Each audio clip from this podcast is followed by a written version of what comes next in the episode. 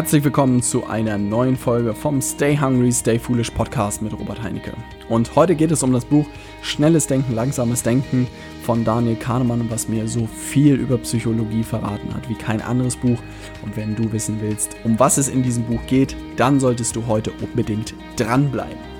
Bevor wir heute starten, die Ankündigung, dass wir am 10. September mit dem nächsten Durchlauf unserer Consultant-Ausbildung starten, also der Ausbildung zum Digital Marketing Consultant, eine sechsmonatige zertifizierte Ausbildung, in der du alles lernst über digitales Marketing, also über Facebook, Facebook-Werbung, Sales Funnels, Instagram, Podcast, YouTube, E-Mail-Marketing und alles, was dazugehört.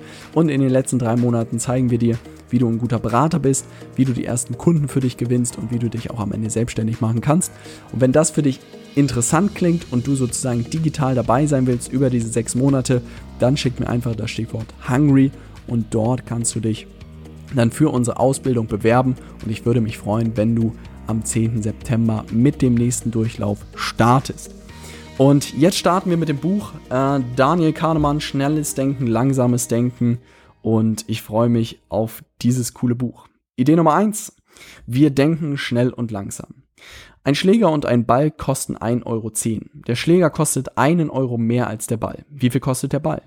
Uns fällt direkt eine Zahl ein. Die Zahl ist selbstverständlich 10 Cent. Die Besonderheit dieser leichten Denkaufgabe besteht darin, dass sie eine Antwort nahelegt, die intuitiv verlockend, aber falsch ist. Da müssen wir wohl nochmal nachrechnen. Wenn der Ball 10 Cent kostet, dann betragen die Gesamtkosten 1,20 Euro, nicht 1,10 Euro. Die richtige Antwort lautet 5 Cent. Dies war ein klassischer Fall von schnellem Denken, auch System 1 genannt. Aufgabe 2. Was ist 17 mal 24? Hier wird es mit unserer Intuition schon schwieriger. Während im Kopf eine Reihe von Rechenschitten ablaufen, erleben wir langsames Denken, auch System 2 genannt. Die Unterscheidung zwischen schnellem System 1 und langsamem Denken System 2 ist die Grundlage des Buches von Daniel Kahnemann. System 1 oder das schnelle Denken arbeitet automatisch und schnell, weitgehend mühelos und ohne willentliche Steuerung. System 1 generiert fortwährend Vorschläge für System 2. Eindrücke, Intuition, Absichten und Gefühle. Wenn alles glatt läuft, macht sich System 2 die Vorschläge von System 1 ohne größere Modifikation zu eigen. System 2 ist faul. System 2 befindet sich normalerweise in einem angenehmen Modus geringer Anstrengung, in dem nur ein Teil seiner Kapazität in Anspruch genommen wird. Wenn System 1 jedoch in Schwierigkeiten gerät, wird System 2 mobilisiert, wie es vermutlich der Fall war, als wir mit dem Multiplikationsproblem 17 mal 24 konfrontiert waren. Die Arbeitsteilung zwischen System 1 und System 2 ist höchst effizient. Sie minimiert den Aufwand und optimiert die Leistung. Diese Regelung funktioniert meistens gut, weil System 1 im Allgemeinen höchst zuverlässig arbeitet. Seine Modelle vertrauter Situationen sind richtig. Seine kurzfristigen Vorhersagen sind in der Regel ebenfalls zutreffend. Die Leistungsfähigkeit von System 1 wird jedoch durch kognitive Verzerrungen beeinträchtigt. Systematische Fehler, für die es unter spezifischen Umständen in hohem Maße anfällig ist. Das Schlägerballproblem war unsere erste Begegnung mit einem solchen Fehler von System 1. Dieser und viele weitere Fehler ziehen sich wie ein roter Faden durch das Buch. Viele Menschen vertrauen ihren Intuitionen allzu sehr. Was soll ich zu dieser Idee sagen? Kahnemann hat vollkommen recht und ich finde diese Unterscheidung auch super spannend, weil diese Rechenaufgaben das ganz klar zeigen. Also 1,10 Euro, Ball kostet äh, oder Schläger kostet 1 Euro mehr, kommen direkt die 10 Cent ins Gedächtnis. 17 mal 24, also ich weiß nicht, außer wenn du der absolute Mathe-Crack bist, äh, kommst du da nicht direkt auf die Antwort. Ähm, das zeigt einfach zu gut, dass wir diese zwei Arten von Denken haben. Und ich glaube auch, das schnelle Denken dominiert extrem, aber das zweite, das langsame Denken ist nicht destotrotz extrem wichtig. Und ähm, wir sehen gleich anhand dieser Fehler, die es im Kopf gibt, dass man wirklich darauf achten muss, in welchem Bereich man da unterwegs ist. Idee Nummer zwei, verfügbare Informationen werden überbewertet. Ich habe neulich in einem Artikel über ein Experiment gelesen, in dem beide Partner in einer Beziehung angeben sollten, wie viel Prozent sie zum Haushalt beitragen. Ich fand das Ergebnis so lustig, dass ich mir meine Freundin geschnappt habe und wir auch beide aufgeschrieben haben, wie viel wir glauben, zum Haushalt hinzuzufügen. Was meint ihr? Addieren sich die Werte, selbstgeschätzten Werte zu 100 Prozent oder mehr oder weniger? Probiert es gerne selbst mal aus. Wie erwartet addieren sich die Beiträge natürlich auf über 100%, Prozent, weil jeder glaubt, dass er mehr macht. Die Erklärung ist ein einfacher Verfügbarkeitsfehler. Ich erinnere mich sehr viel deutlicher an mein Badezimmerputzen als das Müll rausbringen durch meine Freundin. Dadurch kommt es zu der unterschiedlichen Einschätzung. Persönliche Erfahrungen, Bilder und anschauliche Beispiele sind verfügbarer als Begebenheiten, die anderen widerfahren sind. Ein Experiment veranschaulicht den Verfügbarkeitsfehler in aller Deutlichkeit. Den Teilnehmern einer Studie wurden jeweils Paare von Todesursachen gezeigt. Diabetes und Asthma oder Schlaganfall und Verkehrsunfälle. Bei jedem Paar sollten die Probanden die häufigere Ursache angeben und das Verhältnis der beiden Häufigkeiten abschätzen. Die Urteile wurden mit den aktuellen Gesundheitsstatistiken verglichen. Tornados sollten mehr Menschen das Leben kosten als Asthma, obwohl Asthma 20 mal mehr Todesopfer fordert. Tod durch Blitzschlag wurde als weniger wahrscheinlich eingestuft als Tod durch Lebensmittelvergiftung, obwohl er 51 mal höher ist. Unfälle sollen über 300 mal mehr Todesopfer fordern als Diabetes, während das Verhältnis 1 zu 4 beträgt. Die Lektion ist klar. Einschätzungen von Todesursachen werden durch die Medienberichterstattung verzerrt, weil Tornados und Verkehrsunfälle verfügbarer sind als Asthma oder Diabetestote. Die Welt in unseren Köpfen ist keine exakte Kopie der Wirklichkeit. Unsere Erwartungen bezüglich der Häufigkeit von Ereignissen werden durch die Verbreitung und emotionale Intensität der Nachrichten, denen wir ausgesetzt sind, verzerrt. Für alle Freunde der Klatschpresse auch noch ein kleines Beispiel. Hollywood-Stars schneid, nee, scheiden sich am laufenden Band. Heidi von Seal, Lewis Hamilton von Nicole Scherzinger oder Tiger Woods von Lindsay Vonn. Jetzt könnte man natürlich meinen, in Hollywood ist die Scheidungsrate deutlich höher als im Durchschnitt. Ist das wirklich so? Nein, wahrscheinlich nicht. Aber die Scheidungen der Stars sind viel verfügbarer als die meiner Nachbarn. Den Verfügbarkeitsfehler nicht zu machen ist sehr anstrengend, aber die Chance, einen kostspieligen Fehler zu vermeiden, ist manchmal die Mühe wert. Geiler Fehler. Also mehr kann ich dazu wirklich nicht sagen, weil es einfach so stimmt. Also was man in den Medien sieht und was man in Zeitungen liest oder so, ist einfach das, was man als viel, viel höher bewertet, als das, was vielleicht wirklich so ist. Und wenn man irgendwie das nächste Mal glaubt, dass irgendwas viel, viel mehr ist als was anderes, sollte man da, glaube ich, seine Hausaufgaben machen. Ähm, ist auf jeden Fall ein sehr, sehr spannender Fehler, der mir auch nochmal gezeigt hat, dass man nicht gleich alles, was in den Nachrichten irgendwie gezeigt wird, ähm, da so hoch bewerten sollte, ohne dass man das Ganze objektiv oder kritisch ein bisschen hinterfragt. Idee Nummer drei, Ankereffekte beeinflussen unsere Entscheidungen. War Gandhi mehr oder weniger als 144 Jahre alt, als er starb? Wie alt war er, als er starb? Natürlich ist 144 Jahre absurd, aber trotzdem ist dies ein schönes Beispiel für den Ankereffekt. Denn die 144 hat sich dennoch auf unseren Schätzwert ausgewirkt. System 1 tut sein Bestes, um eine Welt zu konstruieren, in welcher der Anker die richtige Zahl ist und daher wird unser Schätzwert von dem Anker 144 Jahre beeinflusst. Der Ankereffekt ist keine Kuriosität aus dem Forschungslabor. Er kann in der realen Welt überall gefunden werden. Mächtige Ankereffekte finden sich bei Entscheidungen in Geldfragen, etwa wenn wir überlegen, wie viel wir für eine Sache spenden. Um diesen Effekt nachzuweisen, wurden den Teilnehmern eines Experiments erzählt von den Umweltschäden, die durch den Öltanker im Pazifik verursacht wurden und fragen nach ihrer Bereitschaft, eine jährliche Geldspende zu leisten, um 50.000 Seevögel an der Pazifikküste zu schützen. Einigen Teilnehmern wurde eine Ankerfrage gestellt, wie etwa, wären sie bereit, 5 Dollar zu spenden, bevor sie gefragt wurden, wie viel sie auszugeben bereit wären. Wenn kein Anker erwähnt wurde, sagten die Teilnehmer, sie wären bereit, 64 Dollar zu zahlen. Wenn der Ankerbetrag sich nur auf 5 Dollar belief, lag der durchschnittliche Spendenbeitrag bei 20 Dollar. Als der Anker sich auf eher extravagante 400 Dollar belief, stieg die Spendenbereitschaft auf durchschnittlich 143 Dollar. Alleine durch den Ankereffekt wurden eine Differenz zwischen dem höchsten und niedrigsten Wert von 123 Dollar erzielt. Ähnliche oder auch größere Ankereffekte wurden bei zahlreichen Studien über Schätzwerte und Zahlungsbereitschaft ermittelt. Obwohl wir uns des Ankers immer bewusst sind und ihm sogar unsere Aufmerksamkeit schenken, wissen wir nicht, wie er unser Denken lenkt und einschränkt. Wir sollten jedenfalls davon ausgehen, dass jede Zahl, die uns dargeboten wird, einen Ankereffekt auf uns hat. Wenn viel auf dem Spiel steht, sollte man sich selbst, sein System 2, mobilisieren, um diesen Effekt zu bekämpfen. Beim nächsten Bewerbungsgespräch also auf den Gehaltsvorschlag achten. Ja, das muss ich sagen, der Ankereffekt, ich bin ein großer Verfechter davon.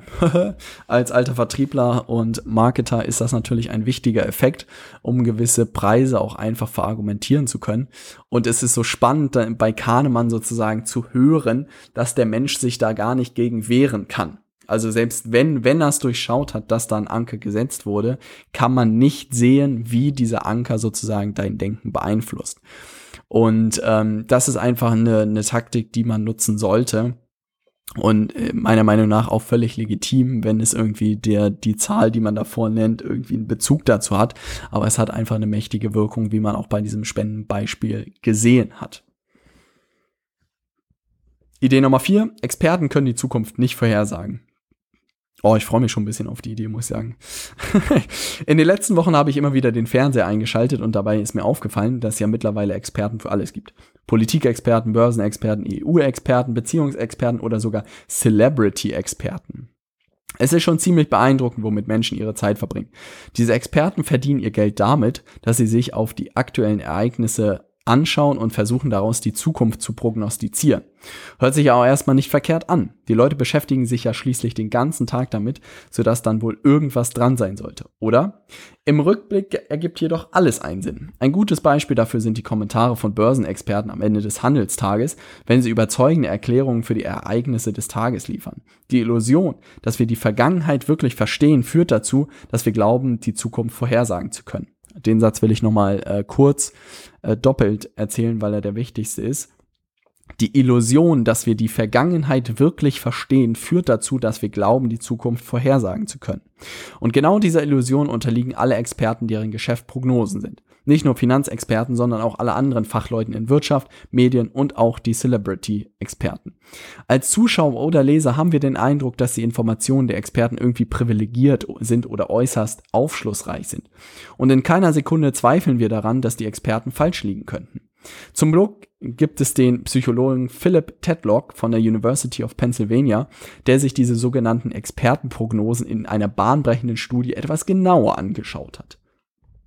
Er befragte dazu 284 Personen, die ihren Lebensunterhalt als Kommentatoren oder Berater für politische und ökonomische Trends verdienen. Er bat sie, Wahrscheinlichkeiten zu beurteilen, dass bestimmte Ereignisse in nicht allzu ferner Zukunft eintreten und so, und zwar sowohl in Regionen der Welt, auf die sie sich spezialisiert hatten, als auch Regionen, über die sie weniger gut Bescheid wussten. Würde Obama die nächste Wahl gewinnen? Welches Land würde das nächste große Schwellenland werden? Würden die Vereinigten Staaten mit dem Iran in den Krieg ziehen? Insgesamt trug Tedlock 80.000 Vorhersagen zusammen. Die Ergebnisse waren niederschmetternd. Die Experten, die ihre Zeit damit verbringen und ihren Lebensunterhalt damit verdienen, sich gründlich mit einem bestimmten Sachgebiet zu beschäftigen, erstellten schlechtere Vorhersagen als Dartpfeile werfende Affen. Selbst auf dem Gebiet, das sie am besten kannten, waren Experten nicht deutlich besser als Nicht-Experten. Was lernen wir daraus? Man sollte wenig oder gar nichts von Aktienhändlern an der Wall Street erwarten, die hoffen, zukünftige Kursentwicklungen besser vorhersagen zu können als der Markt. Und man sollte auch nicht viel von Experten erwarten, die langfristige Prognosen erstellen, auch wenn sie Nützliches über die nahe Zukunft wissen mögen. Die Welt ist zu komplex, als dass sie vorhersehbar wäre. Oh, also bei der Idee geht mir immer das Herz auf, das wirklich zu hören, weil das ähm, sieht man ja immer wieder, es wird einfach so viel über so viel spekuliert irgendwie und was alles in der Zukunft passiert. Und ich glaube wirklich dadurch, dass man immer denkt, dass man die Vergangenheit irgendwie erklären kann, glauben halt wirklich viele, dass sie sagen können, was in der Zukunft passiert. Es gab auch mal eine coole äh, Umfrage zu dem Thema, glaube ich, unter Unternehmern, die gefragt wurden, hey, was glaubt ihr, wie viel Prozent eures Geschäftes könnt ihr beeinflussen? Jeder Unternehmer hat gesagt 80 Prozent. Rauskam, sie konnten 20 Prozent beeinflussen. Ja, und 80 Prozent entstand durch die Umwelt oder externe Faktoren. Und dieses Beispiel habe ich auch einfach immer im Hinterkopf, wenn ich denke, hier, boah, bei Leaders Media kann ich einfach alles beeinflussen. Ich denke mir mal, 20 Prozent kann ich und äh, die muss ich aber bestmöglich beeinflussen. Alles andere kommt eh von außen. Insofern wichtige Idee, die man immer im Hinterkopf behalten sollte. Idee Nummer 5. Der Vergangenheit ist die Dauer von Ereignissen egal. Vor zwei Jahren ist mit einer damaligen Freundin in einem unschönen Streit auseinandergegangen. Die Beziehung war vorbei. Das Ende hat natürlich alles kaputt gemacht. Aber warum ist das so? Ich hatte die gesamte Beziehung als schlecht beurteilt, weil sie sehr schlecht ausgegangen war. Aber die Beurteilung ignorierte faktisch drei tolle Jahre Beziehung. Zählt diese tatsächliche Erfahrung nichts?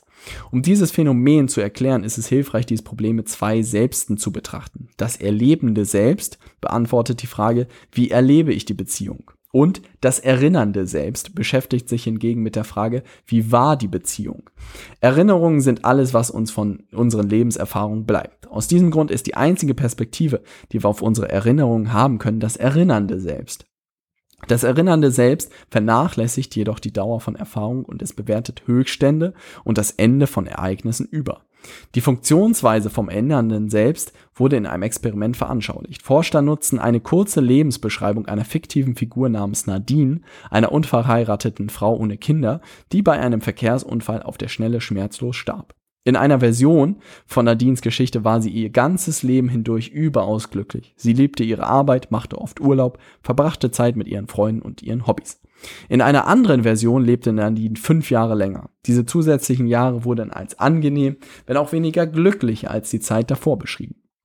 Nachdem jeder Teilnehmer eine kurze Biografie von Nadine gelesen hatte, beantwortete er zwei Fragen. Wie erstrebenswert erscheint Ihnen Nadines Leben und wie viel Glück oder Unglück hat Nadine Ihrer Meinung nach insgesamt in ihrem Leben erlebt? Die Ergebnisse lieferten eindeutige Belege dafür, sowohl für die Vernachlässigung der Dauer wie für den Höchststand-Ende-Effekt. Die Intuition, wonach die enttäuschenden fünf zusätzlichen Jahre die gesamte Lebensbilanz verschlechterten, waren übermächtig. Die Vernachlässigung der Dauer verursacht in Verbindung mit der Höchststand-Ende-Regel eine Verzerrung, die eine kurze Phase intensiver Lust einer längeren Phase mäßigen Glücks vorzieht. Also, ein One-Night-Stand wird von unserem Gedächtnis höher bewertet als eine zweijährige mittelmäßige Beziehung. Das Spiegelbild der gleichen Verzehrung lässt uns eine kurze Phase stärker, aber aushaltbarer Schmerz stärker fürchten als eine viel längere Phase mittleren Schmerzes. Ich fürchte mich mehr vor einem zweistündigen Zahnarztbesuch als vor vier Wochen Rückenschmerzen. Über die Frage, welches Selbst wichtiger ist, kann man wohl lange philosophieren. Sowohl das erinnernde Selbst als auch das erlebende Selbst müssen berücksichtigt werden, weil ihre Interessen nicht immer deckungsgleich sind. Puh, lange Idee, geile Idee. Also muss ich wirklich sagen, gerade das gute Beispiel mit dem One-Night-Stand, dass es äh, wichtiger von unserem oder höher von unserem Gedächtnis äh, bewertet wird als eine zweijährige mittelmäßige Beziehung. Kann man vielleicht äh, bei sich selbst beobachten, der ein oder andere. Oder auch, dass man mehr Angst hat vor der Spritze als vor Rückenschmerzen, die man sechs Monate hat. Kann ich alles nachvollziehen und habe ich auch alles erlebt irgendwie. Und das ist halt sehr, sehr spannend zu sehen. Und dieses, dass die Vergangenheit, die Dauer, wie lange Sachen ist wirklich egal, finde ich sehr, sehr spannend. Und auch diese Unterscheidung zwischen dem erlebenden Selbst und dem erinnernden Selbst ist eine spannende Unterscheidung, über die ich vorher noch nie so nachgedacht habe. Und ich muss auch einfach insgesamt sagen, ist dieses Buch einfach voll mit solchen, mit solchen Sachen. Also das sind wirklich fünf kleine Gedankenfehler oder Erkenntnisse aus der Psychologie. Das Buch hat bestimmt über 20, 30, 40, 50, lass mich lügen. Also wirklich zahlreicher solcher Studien und Ergebnisse. Und jeder, der sich für das Thema Psychologie beschäftigt oder interessiert, sollte dieses Buch unbedingt gelesen haben oder gehört haben als Hörbuch. Es ist unglaublich und regt einfach auch nochmal zum eigenen Nachdenken über das eigene Denken an. Super wertvoll. Wie gesagt, würde ich dir extrem empfehlen. Und jetzt wieder das Angebot, wenn dir, wir dir weiterhelfen sollen oder wenn ich dir weiterhelfen soll bei deinem Projekt, bei deinem Start in die Selbstständigkeit oder wo auch immer, wenn du wissen willst, wie digitales Marketing für dein Unternehmen aussehen könnte, dann schick mir bei Facebook einfach eine Nachricht mit dem Stichwort Consulting und dann freue ich mich und oder einer meiner Kollegen der Consultants dir weiterhelfen zu dürfen in einem 30-minütigen kostenlosen Gespräch kein Verkaufsgespräch, wir helfen dir wirklich 30 Minuten weiter. Ähm, wie gesagt, unsere Idee ist, dir so gut wie möglich zu helfen und vielleicht sagst du nach den 30 Minuten, hey, das ist interessant für mich, ich will irgendwie mehr erfahren oder mehr mit euch zusammenarbeiten oder du sagst, hey, ich nehme die Informationen und setze sie selber um. Beides absolut fair. Wir haben Lust, mehr und mehr Leuten zu unter, mehr und mehr Menschen zu helfen und auch dich zu unterstützen. Und insofern wenn das für dich interessant ist, klick, schreib mir einfach eine Facebook-Nachricht mit dem Stichwort Consulting und dann freue ich mich in der nächsten Zeit mit dir persönlich sprechen zu dürfen. Wir hören uns in der nächsten Folge. Bis dahin, stay hungry, stay foolish.